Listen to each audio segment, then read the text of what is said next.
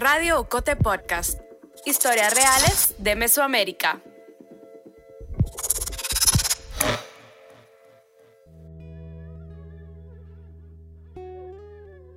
Saberes es un video podcast conversacional de Ocote para escuchar voces esenciales del pensamiento indígena contemporáneo en Guatemala.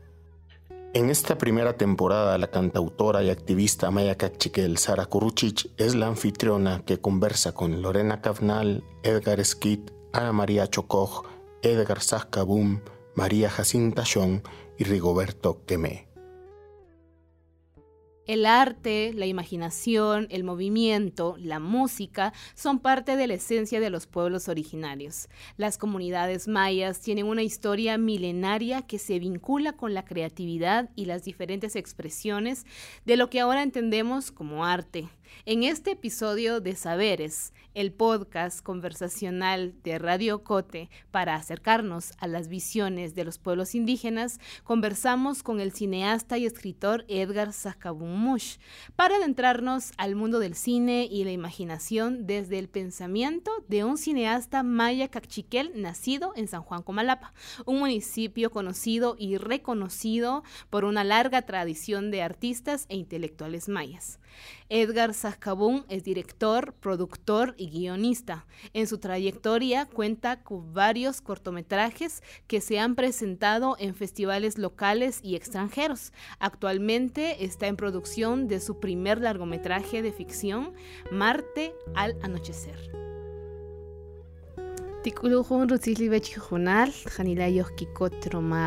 Ru rip'ey rumari qak'aslen rumari qak'ojlen nuk'ul ri chupan hola a todas a todos y todes. Realmente es una alegría de nuevo poder saludarles. Eh, estoy muy contenta estoy muy emocionada porque cada uno de los podcasts es una oportunidad de tener un viaje a la comunidad al pueblo de eh, a quienes estamos escuchando. Y el día de hoy tenemos por acá a Edgar Sajkabun cineasta productor, somos paisanos además, eh, de allá de, Comalapa. Edgar, muchísimas gracias por acompañarnos. Gracias, Sara. Aquí estoy con gusto para poder compartir lo que, lo que, lo que tengan en el papel. bueno, y hablan, hablando de papeles, porque yo creo que precisamente algo que, que, mueve mucho es el papel que podemos tomar desde nuestra individualidad, pero el papel que vamos tomando en nuestra, en nuestra comunidad, en nuestro pueblo, y sobre cómo muchas veces ese mismo papel o estas mismas acciones se, se vinculan directamente para ser, resguard, ser trabajadas, resguardadas desde una visión artística. Edgar, en, este, en este sentir, en este pensar, porque algo que ha movido mucho este, este diálogo es el, la visión, el, eh, la forma en la que vemos también como pueblos indígenas eh, el, el trabajo artístico. Y Comalapa es un pueblo que eh, acá en Guatemala se conoce como, un pueblo con muchísimo arte, pero pues también eh, no han sido tantas personas quienes se han desarrollado una carrera cineasta específicamente, que este es el caso tuyo. Entonces, eh, ¿cómo, cómo, cómo es el cine trabajado desde una persona maya cachiquel, Edgar? Puede ser complejo. En principio, al principio fue complejo, fue muy complejo porque como lo estabas mencionando, no hay muchas personas con quienes que, estén trabajando cine en Comalapa. Y entonces resulta que el, que el cine es un trabajo en equipo y uno necesita reunirse con gente, con productores, con directores, con guionistas, para compartir una idea y empezar a desarrollarla, porque el cine es un trabajo en equipo, no es un trabajo individual. Entonces me topé con esa realidad en Comalapa porque resulta que no había con quién revisar un proyecto o echar a andar un proyecto, entonces tenía que o, viajar, viajar a la ciudad, por ejemplo, donde sí hay, hay colegas y hay gente con quienes poder em, reunirse y desarrollar algo, o, o buscar una solución. Y lo que yo hice es de que esa, esas ganas de hacer una película la empecé a, a desarrollar en papel. O sea, es, eh, digamos que la idea uno la escribe solo y la puede, puede estar aislado totalmente. Eh, y por varios años estuve escribiendo, desarrollando ideas, escribiendo, hasta que llega el momento en que, bueno, todo lo que uno escribe tiene que hacer, en, cine tiene que, tiene que evolucionar, porque no se puede quedar como un, un guion literario, eh, digamos, no, no se puede ver, se puede leer, pero no se puede ver, y ahí está la dificultad. Entonces se vuelve complejo porque em, primero hay que encontrar el equipo interesado en desarrollar ese proyecto, encontrar el financiamiento y entonces lo que yo hice fue, fue intentar hacerlo desde Comalapa. Mm. Em, porque, claro, al, ser un arte complejo de desarrollar, em, se buscan alternativas. Entonces lo que hice para el primer cortometraje fue reunirme con amigos de Comalapa, que son artistas, entre pintores, músicos, escultores, y les compartí el proyecto, les interesó y me pareció muy, muy interesante esa forma de trabajar, pero había otra parte del equipo que había que integrarlo con gente de afuera, porque no teníamos fotógrafos, no, tenía no teníamos sonidistas. Mm. Eh, entonces, eh, igual, o sea, es interesante tener esas alianzas y y una parte de, de, la gente que con la que yo trabajé es de, de la ciudad y de otros lugares de, Guatemala con otra otra parte de la gente de Comalapa entonces hicimos como esa esa alianza y funcionó entre artistas y por, por así decirlo eh, trabajamos con lo que teníamos a la mano y esa creo que es la, la opción para quitarle lo complejo de, del arte del cine y se logró. el primer cortometraje se logró de esa manera y pudimos hacerlo con un costo relativamente bajo y pues muy satisfecho cuando vi el resultado porque entonces me di cuenta que ese era el camino para, para desarrollar más proyectos. Qué, qué fuerte escuchar esto sobre que estas palabras últimas que mencionaba sobre este es el camino. Yo creo que muchas personas en algún momento eh, también nos, nos hemos refugiado de pronto en, en, esas palabras, ¿no? Como decir, sabiendo todas las dificultades y sabiendo pues los retos y todos los desafíos que muchas veces conlleva el, el trabajar en el proyecto que, que soñamos y anhelamos y de pronto encontrarte con otras personas, con amistades que, que también eh, tienen el mismo enfoque de pronto o el mismo sentir y te hacen eh, aferrarte y abrazarte a, las palabras que mencionaba sobre este es el camino. Y ya no es, no es como una pregunta, ¿no? De si será este o no. Es una reafirmación. Con el equipo de trabajo eh, con quienes has estado o trabajaste este primer cortometraje, ¿cómo, veí, cómo, cómo verías ahora esta, esta relación también de, de ellos? ¿Había un sentir y un pensar también este, que, de, interés de acercarse al pueblo maya en su esencia, en su cosmovisión también con las, con las personas que trabajaste? Sí, e, eso básicamente fue el éxito del proyecto, porque de lo contrario, si las personas con las que lo toman solo como un trabajo, em, es muy difícil llegar a la esencia de lo que uno quiere quiere hacer. Eh, como lo mencioné hace un momento, es un trabajo en equipo y si una parte del equipo no está en sintonía, muy difícilmente se, se va a sentir en el resultado, se va a sentir y, faltaría esa, esa armonía o esa, esa integración que siento yo que es la clave para hacer un trabajo. Buscar las similitudes en lo que pensamos, no las diferencias, porque vamos a tener siempre muchas diferencias.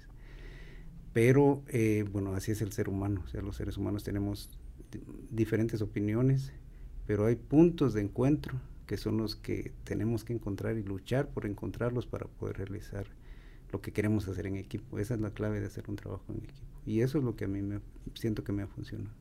Y en este caso, bueno, yo eh, se me figura también un poco el cine como los lienzos, ¿no? Los tejidos justo como viene un hilo y se entrelaza con otro y con otro y van haciendo la figura del huipil o de, de, lo, que sea que se esté eh, tejiendo. Eh, este trabajo en, equipo, em, si, si bien ha sido también con otras personas que han tenido una perspectiva muy similar a la tuya, en este momento podrías decir que en Comalapa, este, a partir del trabajo tuyo, que, que sin duda es eh, viene siendo como de los pioneros del cine en, Comalapa, hay ahora otras personas que quienes se empiezan a dedicar al cine como tal, a hacer eh, documentales o cortometrajes en, en Comalapa? En Comalapa lo veo un poco... Em, distante aún, todavía no se ha desarrollado mucho. Se realizó un taller en el que, en el que yo colaboré cuando hicimos este cortometraje y algunas personas participaron, pero no ha sido como que muy rápido el, el integrarse a estos proyectos de cine. No veo mucho movimiento aún, bueno, por lo menos hace cinco años todavía estaba como un poco calmada la situación. Ahora eh, tal vez no solo, eh, si salimos un poco de Comalapa, me parece que Chimaltenango, sí, y otros municipios están empezando a trabajar, sobre todo documentales. Tengo entendido que más en otros departamentos sí se está trabajando mucho más el tema de, los documentales alrededor de, de, temas como el medio ambiente, la crisis energética y entonces ahí la, cuando las personas empiezan a darse cuenta que registrar todos esos momentos, quizás no saben que están haciendo un documental, pero en realidad sí lo están haciendo. Entonces me parece, me parece bien que, que no sea a través de una escuela que estén aprendiendo a hacer cine o documentales, sino que a través de las necesidades de, de la población y de la gente. Creo que por ahí va el movimiento ahora.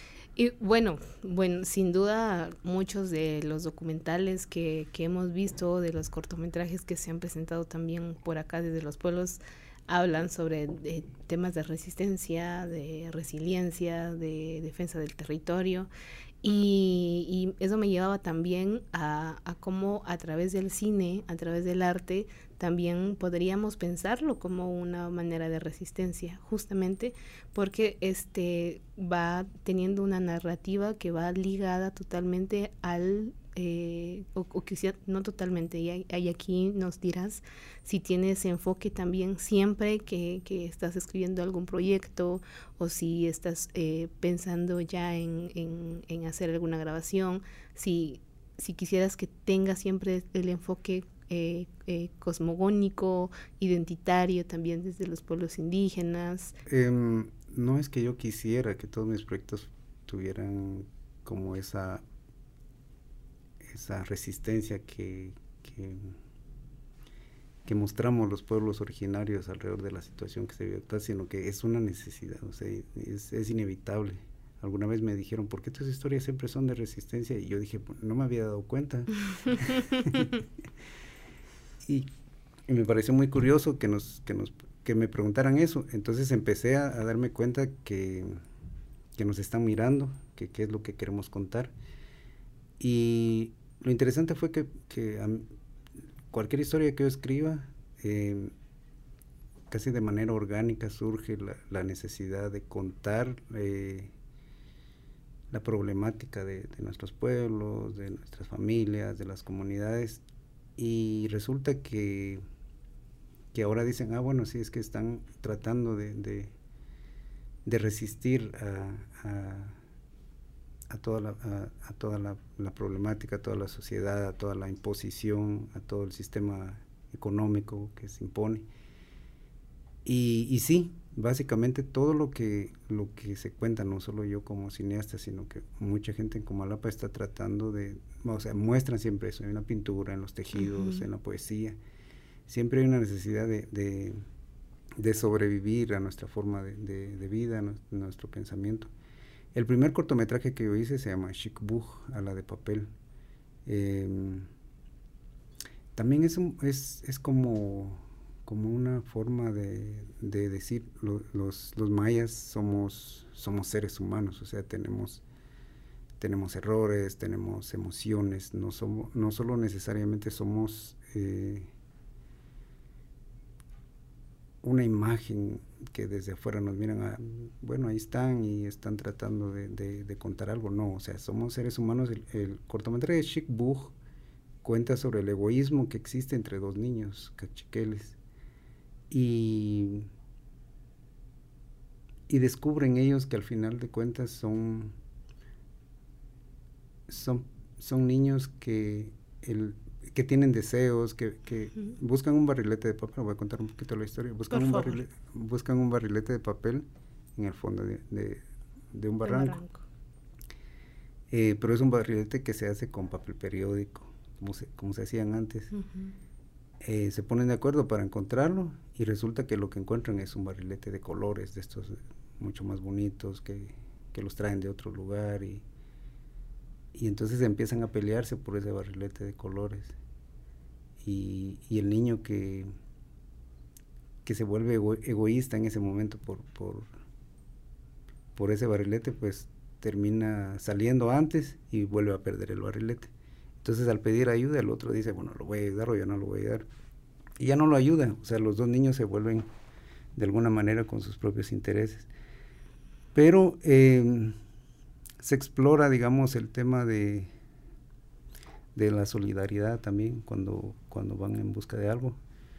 Y el egoísmo, por más fuerte que suene, pero eh, resulta que, ese es el motor de, los deseos, o sea, los niños tienen deseos y terminan dándose cuenta que si no se ayudan, eh, ninguno de los dos tiene lo que, lo que estaban buscando. Y así termina el cortometraje con, como con un momento de reflexión, básicamente es eso. Y eh, se hizo, sí, se hizo en Comalapa, se hizo en los alrededores de Comalapa con muy pocos recursos, pero con muchas ganas. Eh, se presentó en Sololá, ese cortometraje ganó el cortometraje, el, el premio mejor cortometraje en el Festival Ícaro del 2015, si no estoy mal.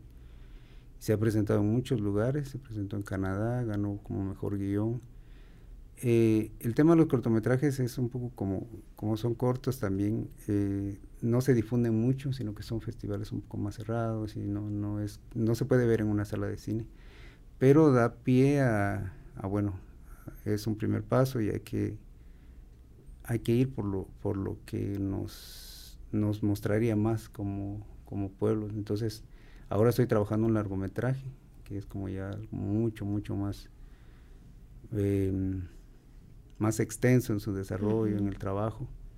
Y, pero todo, todo a partir de, lo que estamos hablando, de, contar las historias desde dentro, desde quiénes somos, de, cuáles son nuestros intereses, cuáles son nuestros deseos, y los sueños sobre todo, los sueños. Y no sé exactamente por qué, pero ahorita estoy en el, en el trabajo con niños, siempre con niños, quizás me quedé un poquito yo en la niñez también. ¡Qué alegría! Con los sueños que tenemos muchas veces, eh, tal vez miramos muy lejos cuando somos niños y, a veces nos quedamos, bueno, no, no, lo podemos tener. Creo que todavía está sucediendo eso con los niños, tal vez ya no. Pero esas son un poco las historias que, que me mueven a mí en el cine. Muchas veces se cuenta la historia, quién está contando nuestra historia. ¿Vamos a ser nosotras y nosotros quienes la vamos a contar o vamos a esperar a que sea alguien más quien cuente eh, nuestra propia historia, que por supuesto también puede ser eh, tergiversada, ¿verdad? Y menciona, se me, se me hacía muy similar eh, el, el, tema del, de la creación desde el cine con el tema de la música, porque yo me daba cuenta que muchas de las personas que nos dedicamos a hacer música, estamos enfocadas en las temáticas justamente de resistencia y de pronto no es algo que querramos, sino que es algo que de alguna manera nos toca vivir y queremos aportar para que pueda ser visibilizado y, eh, y al ser visibilizado que de alguna manera podamos sumarnos a exigir justicia, por nuestra historia, por nuestra memoria, por nuestros derechos y, eso eh, me parece sumamente eh, importante y muy, muy eh, necesario.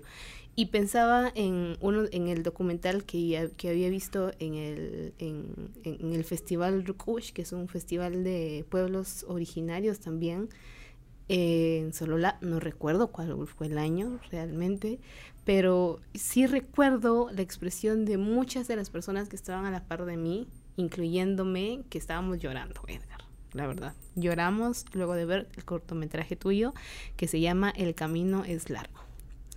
Lloramos porque sin duda alguna, eh, pues estas, estas historias y estas vivencias que se tienen en las comunidades podrían decirse de pronto, bueno, sí, es un largo, es un cortometraje, es em, eh, simplemente algo que, que se grabó, algo que se pensó así, pero eh, realmente también tiene, viene de una estructura como desde el racismo que vivimos cotidianamente, que aún se sigue, está bastante permeada en toda la sociedad guatemalteca.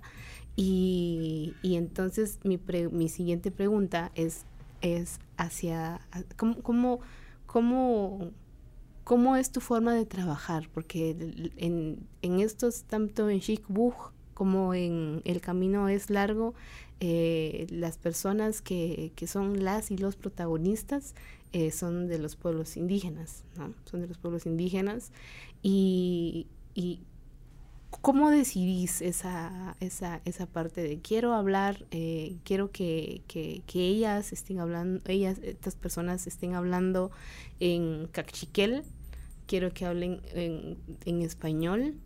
hay un hay detrás un, un porqué de, de, pronto como de quiero mandar un mensaje de, de, defensa de, del idioma, por ejemplo, a través del, de, del, de, lo que estoy grabando o del proyecto.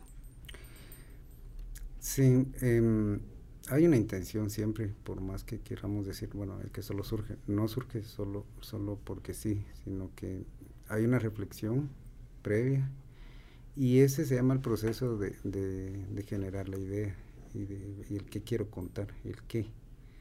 Em, en el camino es largo. Eh, sí había una, una, una, intención muy clara que era eh, contar lo absurdo de, del sistema educativo que, que estamos viviendo en, en, los pueblos cachiqueles específicamente y en todos los pueblos indígenas en Guatemala porque resulta que, que crean un sistema educativo en algún lugar, en alguna oficina, en algún, personas que no tienen ni idea de quiénes son los niños que van a recibir toda esa información. Y hay muchos casos en Comalapa en las escuelas, sobre todo en las escuelas primarias, en las que suceden cosas absurdas, cosas absurdas como...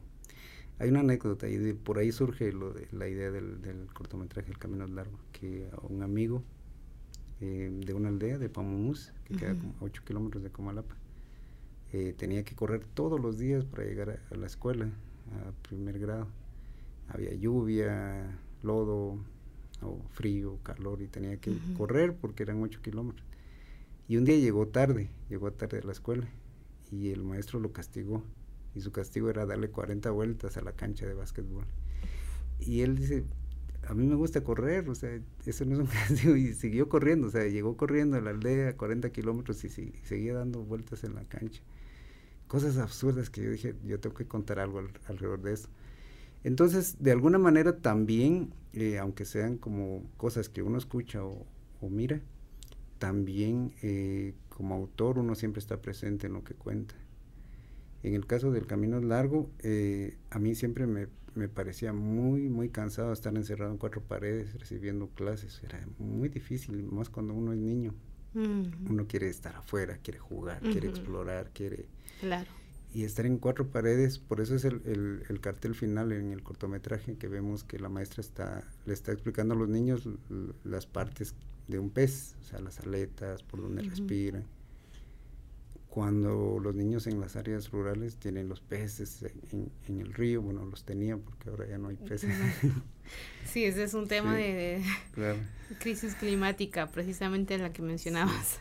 Y por ahí se fue armando la idea, por ahí se fue armando la idea, eh, claro que es ficción, es ficción, entonces uní varios elementos, varias anécdotas y cosas que a mí me salían. Ahí estoy yo gritando, estoy gritando lo absurdo que es el, sistema educativo en los niños y lo que a mí me pasó, o sea, básicamente a, a todos los niños en, esa época. Entonces, ¿por qué es en Cachiquel? Porque en ese entonces sí hablábamos el, el Cachiquel y sobre todo en las... Y eso es lo que quería reflejar, es decir, eh, en, la, en, la, escuela se le dan clases a uno en idioma español y, y muchos niños que llegaban, sobre todo los niños de las aldeas, no entendían el idioma español.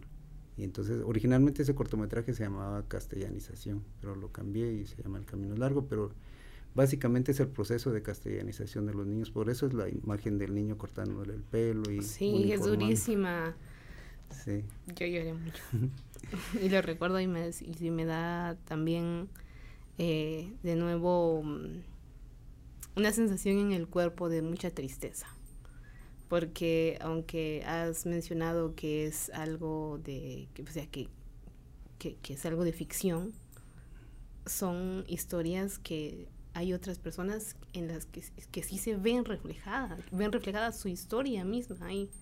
Y lo recuerdo porque, ah, bueno, mi hermana, mi hermana mayor contaba que les, les pegaban en la escuela y había un, em, eh, una forma como de, de, de pegarles con, con con el, borrador del pizarrón, no sé cómo se llama, pero que les hacían como que tenían que hablar el español y les hacían juntar los dedos y les pasaban pegando eh, con, con, con, esta con, este elemento que borra el marcador del pizarrón, que no recuerdo cómo se llama ahora. Que es una pieza de madera. Ajá, exactamente. sí. y, y, les dolía, ¿no? Seguramente. También escuché a compañeras de eh, indígenas de, de, Guanajuato, León, precisamente el, el año pasado, y ellas compartían sus historias que son muy dolorosas porque no las, no las comparten, no encuentran espacios también para compartir su testimonio, ¿no? Pero son dolores que les han atravesado, dolores que siguen manteniendo en su cuerpo y en, la memoria de su cuerpo. Y ellas decían que a ellas las obligaban y les pegaban también por no hablar español, oye, por llegar con su traje. También esta parte de la militarización, toda la parte del, del de, de, la vestimenta, que hasta ahora, por ejemplo, igual mi hermana eh, fue obligada a utilizar un, este, el, el, uniforme de, del, del, instituto donde, donde estaba y era una falda. Si no, no podía estudiar allí. Entonces hay, yo creo que hay muchas personas que justamente se ven reflejadas en estas historias que estás compartiendo y que has y que, y que seguirás seguramente compartiendo y me, me, surgía la duda, Edgar, sobre, bueno, yo recuerdo, hace, eh, para quienes nos están escuchando, Edgar también, eh, eh, pues fue uno de los productores de uno de mis videoclips que se llama Mujer Indígena y, y estuvo en contacto con, con, las abuelas, con abuelas que aparecen en el videoclip.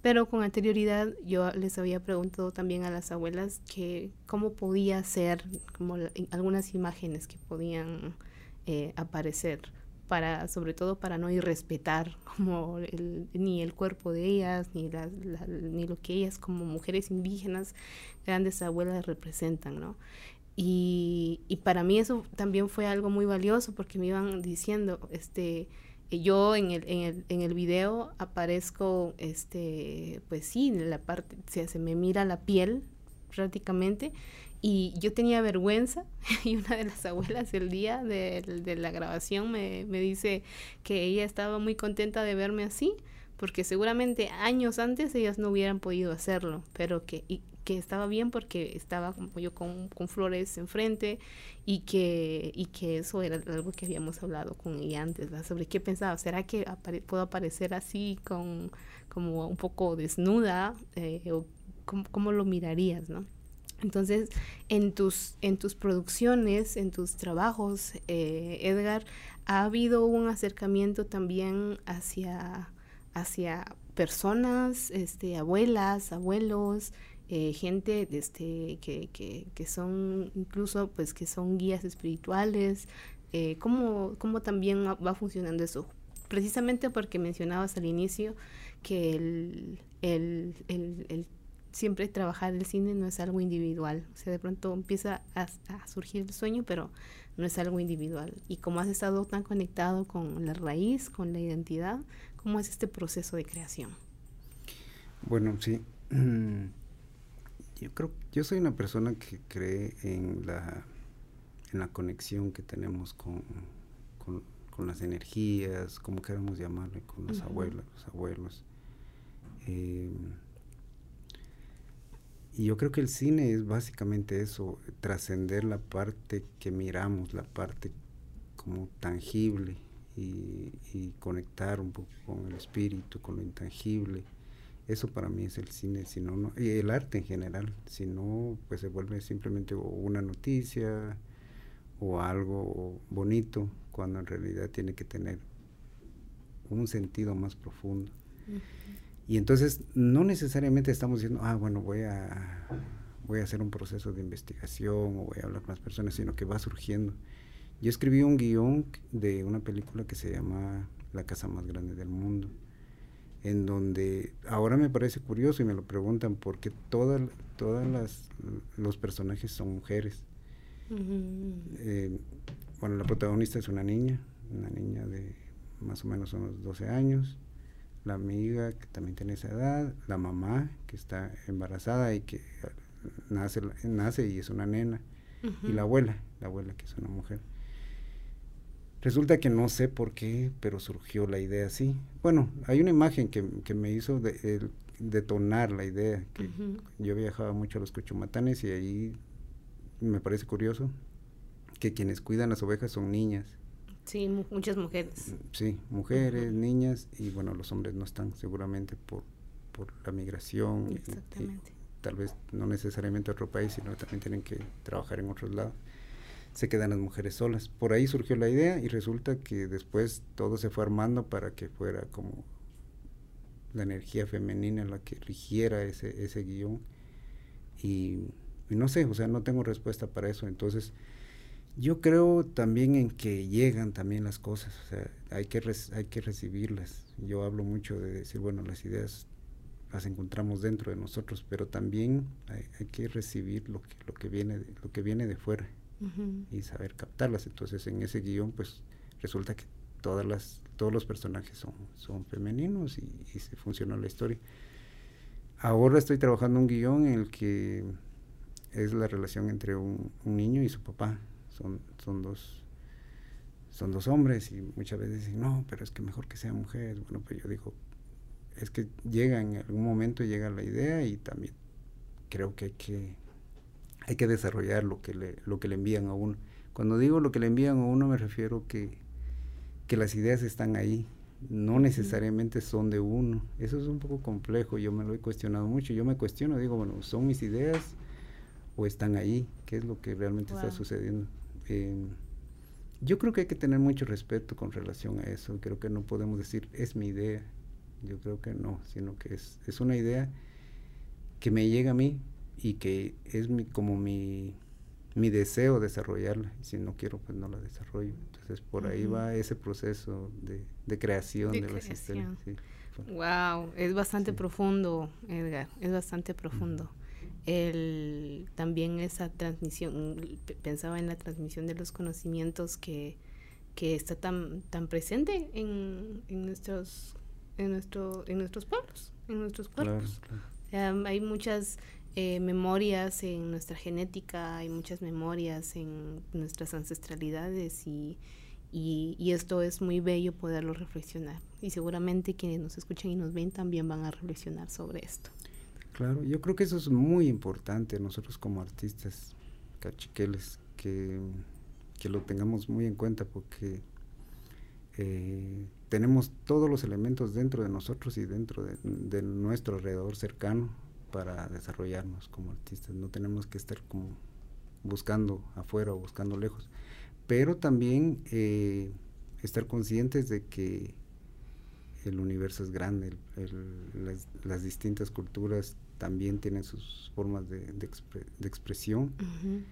Eh, yo creo que, de nuevo, puedo repetir esto y, decir que lo que hay que buscar son las coincidencias, que es lo que nos hace coincidir con las otras formas de pensar, buscar esa, esa comunicación con los otros pueblos y decir, bueno, somos seres humanos, o sea, busquemos esas coincidencias, no las diferencias. Y de ahí ya uno empieza a decir, bueno, yo, y apreciar más entonces nuestra, nuestra forma de vida, nuestra forma de pensar, y de ahí creo que esa es como la, manera de ser sinceros como artistas. ¿Cómo ha sido este camino, eh, bueno, Edgar? Porque una, una, una cosa es, creo yo, es presentar nuestros trabajos directamente con la, con la, con la comunidad, desde donde nace, prácticamente lo que se ha grabado, lo que se ha trabajado.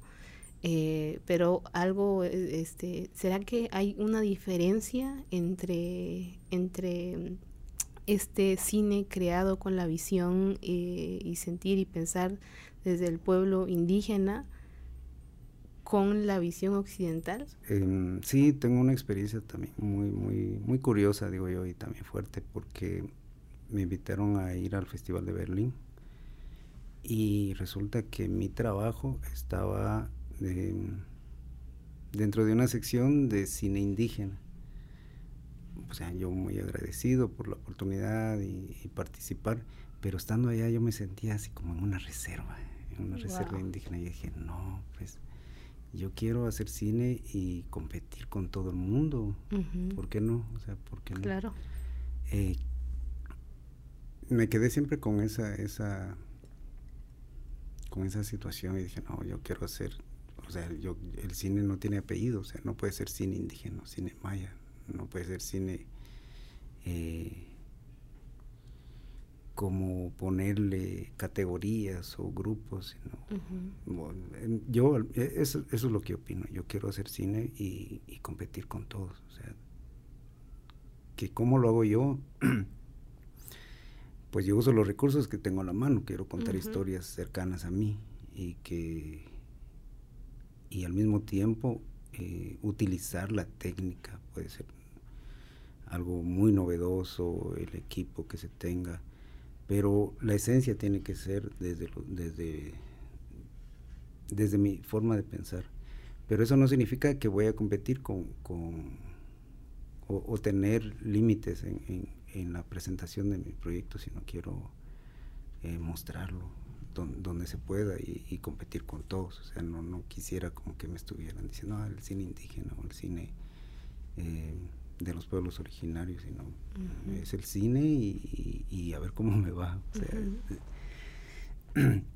y bueno, eh, también como para tocar un poco el tema de cómo es presentar en otros lados o compartir con con otro, otras formas de hacer cine y sí, sí es, es, diferente en algunos, en algunos casos porque como experiencia eh, estuve en México hace, hace un tiempo y, y contaban cómo desarrollaban el casting para, para hacer una película, para elegir a uno de los niños que iba a ser el protagonista. Y entonces así como muy orgulloso decía, no, que reunimos a mil niños y tenía, así como que tenían toda la plata del mundo para, hacer el casting. Y eligieron a uno. Y yo me puse a pensar qué difícil es para los 999 niños llegar a su casa y decir, no me escogieron para la película. y yo dije, bueno, yo no tengo corazón para hacer eso, voy a hacer un largometraje en, este, en estos, bueno, en, en estos meses próximos. Y yo dije, ¿cómo evitar eso? ¿Cómo evitar eso? No lo podría hacer, no podría estar en Comalape y convocar a mil niños y después que todos regresen y digan que no fueron elegidos, o sea, no tiene como mucho sentido. Entonces un poco la, diferencia quizás en la forma de trabajar, y yo creo que funciona también, eh, pasa con las otras expresiones artísticas, es decir, bueno, vamos a hacer algo que, que respete la dignidad de todos los que vamos a participar y todos tienen como la misma el nivel de creatividad que se requiere, no, no despreciar, digamos, el talento que, que cada quien puede tener desde sus diferentes eh, opiniones o diferentes experiencias artísticas. Entonces, para, para lograr eso, eh, lo que yo voy a hacer es elegir, buscar, buscar a 10 niños que, que, se, digamos que me interesa a mí para trabajar con ellos, hacer un taller de actuación que ya va a empezar y escogerlos a los 10. en el taller les vamos a decir, todos fueron escogidos, con la diferencia, claro, de que a alguno le va a tocar ser el personaje tal o el otro personaje. Mm. Y entonces eh, creo que eso va a ser muy, como muy respetuoso a nivel de, integrar a todos los niños, entonces eh, niñas y niños. Eh, yo creo que por ahí va un poco la, la, diferencia entre hacer un cine, digamos, desde los pueblos indígenas a un cine de industria, que es otra cosa, que es algo muy mm. aplastante. Y, y, no hay como, como ese acercamiento al ser humano, a entenderlo, a apreciar quizás esas cosas pequeñas que, que, a veces queremos decir o que queremos hacer, sobre todo en el caso de los niños, a veces son como cositas tan pequeñitas que ellos quieren decir y, y no, los, no los escuchamos, no los escuchamos. Un poco eso se refleja en, en, en el final de la, del guion que escribí de la casa más grande del mundo, en donde la niña vivió toda una aventura en el día y en la noche llega y quiere contar lo que vivió, la experiencia que vivió y la mamá y la abuela están tan ocupadas en en sus asuntos de, adultos que no, no la escuchan, o sea, le dicen no, tiene, no es relevante, pero es por, un tema que se tendría que ver la película, pero bueno, es eso, entonces muchas veces no le damos importancia al mundo de los niños y o al mundo de, de, las personas que, tienen aparentemente cosas pequeñas que contar, pero yo creo que todo tiene que tener el mismo, el mismo nivel de atención. Por ahí va un poco la, respuesta a, esas diferencias que podrían haber. Yo siento que sí es un poco aplastante el mundo del cine occidental con lo que deberíamos de hacer. Sí, sabes que eh, sucede lo mismo o muy parecido con, la música. Yo eh, creo que es cuando es decisión tuya eh, involucrar tu proyecto o nombrar tu proyecto como parte de, o, como si quisieras participar en, alguna premiación o algo así, eh, dentro de la categoría o dentro del concepto de pueblos originarios, pueblos indígenas, pues yo creo que está bien cuando, cuando puede ser tu decisión, pero lamentablemente eh, casi siempre es por imposición lo veo yo con la música y lo siento yo con la música, que, la música que, que, yo hago inmediatamente porque soy una mujer indígena eh, y porque estoy utilizando eh, un, eh, instrumentos tradicionales, entonces los festivales a los que, a los que muchas veces quiero aplicar me, me categorizan directamente como ethnomusic entonces directamente, o sea, no me estoy nombrando yo como tal, porque yo quisiera hablar sobre la diversidad, nada más, o sea, ni siquiera le tendría, yo no le tengo un nombre, pero eh, muchas veces nos empujan a, a, a, nombrarnos de una forma para poder encajar. Y, y, no, y no hablar del tema del, del racismo, que muchas veces o sea, nos toca defender eh, doble o triplemente la, nuestro trabajo en, en este, o sea, me imagino yo que en el cine ha de ser eh, similar en todas las artes, ¿no? Como nos toca defender nuestro trabajo mucho más por ser de los pueblos, eh, los pueblos indígenas.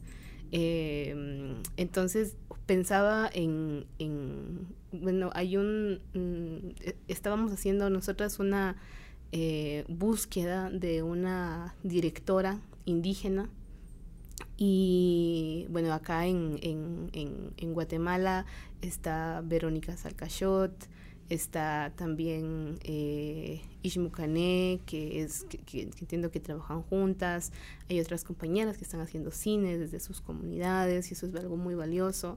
Nosotras estábamos en México y las compañeras nos decían, eh, bueno, sí, queremos pensar en, en, Luna Marán, que Luna Marán es indígena maya zapoteca. Entonces, nos contactamos con ella y fue muy hermoso eh, em, el que justo para el día de la grabación, eh, todo el equipo de Luna, que eran todos de, la sierra, eh, trajeran eh, como, como una ofrenda para poder hacer, para grabar el video. Lila, que era que es la otra cantante, llevaba también de su parte, o sea, nunca nos pusimos de acuerdo para hacer eso. Y yo llevaba también mi, mi ofrenda para pedir permiso, ¿no? Y eso es algo que de pronto desde lo occidental no se hubiese hecho no se hubiese hecho.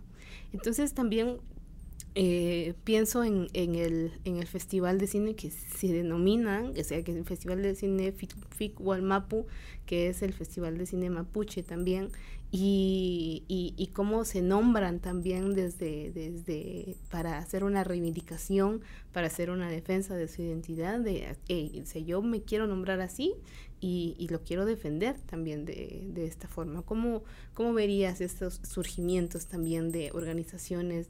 Yo pienso que hay que participar, hay, hay que generar esos espacios. Son necesarios y, ¿por qué no? Yo creo que de eso es lo que estamos hablando de de abrirnos al mundo artístico y no, y no quedarnos encerrados porque eh, hay que abrir esos puentes a, los otros pueblos, a las otras formas de pensar y no aislarnos. O sea, eh, creo que aislarnos nos impediría desarrollar nuestros proyectos en el cine. Estoy hablando del cine. Y yo lo he vivido. O sea, yo lo he vivido y yo por un tiempo dije, bueno, yo mejor me voy a dedicar solo a escribir y, mm. y eso no, no eso escribir no implica, digamos, buscar esos contactos o buscar esas alianzas, pero simplemente se quedaría, podría funcionar, o sea, podría funcionar, entonces me dedicaría a escribir, a no hacer cine, digamos, solamente escribir. Pero si queremos como mostrar al mundo lo que hacemos, porque, tenemos ganas de contar cosas. Eh, tenemos que buscar esos puentes, o sea, me parece bien que se estén creando esos, esos festivales de, cine de pueblos originarios o pueblos indígenas.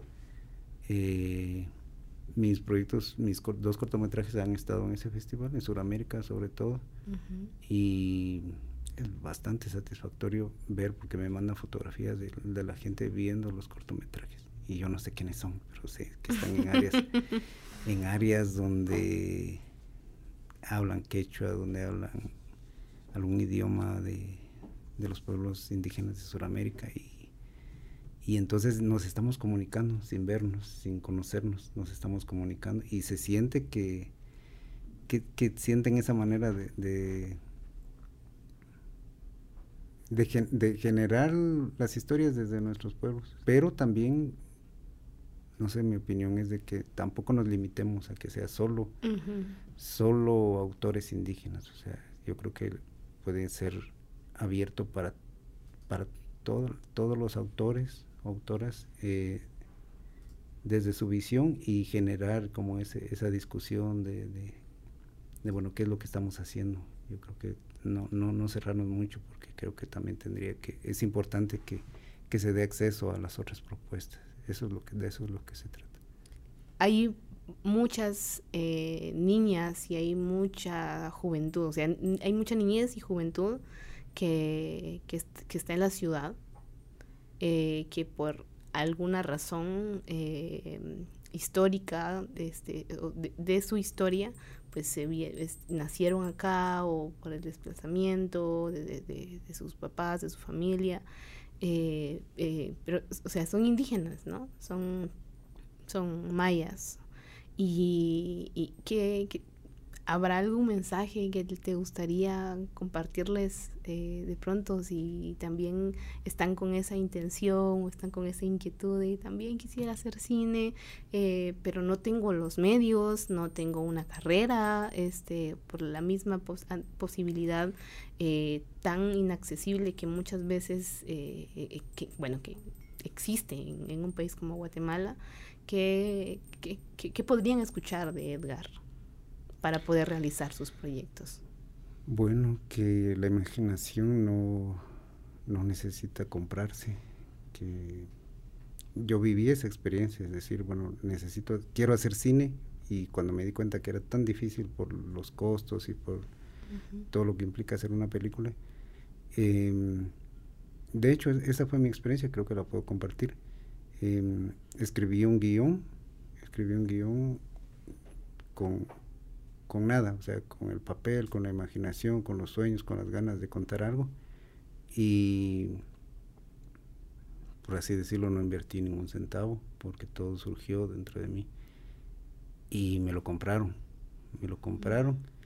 Y yo me sentí tan, tan, tan orgulloso de, decir, de mi trabajo que eso me motivó a decir, bueno, puedo trabajar de esa manera. O sea, las personas que han migrado a la ciudad y tienen el deseo de hacer cine y se topan con que es tan difícil económicamente, que se pongan a escribir. O sea, traen todo una, toda una experiencia, un, libro de ideas en, la cabeza, en los sueños, en el corazón, que pueden sentarse en cualquier lugar donde estén y escribir, escribir una idea y volar, volar con la imaginación, eso no, no hay que pagarlo. Y cuando lo, cuando lo hagan de corazón van a surgir las cosas. Y de ahí en adelante, pues todo puede pasar. Qué lindo, como el, como el barrilete que vuela. Edgar, muchísimas gracias. Ha sido un, un, placer escucharte. Gracias por la reflexión, por la palabra y que pueda volar la palabra y que pueda llegar hasta todos los rincones de la tierra. Así que muchísimas gracias, Matios. Gracias, Ara. Saberes busca tender puentes, ampliar las voces y las escuchas para entendernos mejor desde la mirada y la narración de los pueblos indígenas. La producción estuvo a cargo de Julio Serrano Echeverría y María Olga Domínguez. La producción técnica a cargo de Diego León. La ilustración y diseño gráfico son de Oscar Donado. La música original es de Sara Kuruchich. La coordinación editorial estuvo a cargo de Alejandra Gutiérrez Valdizán.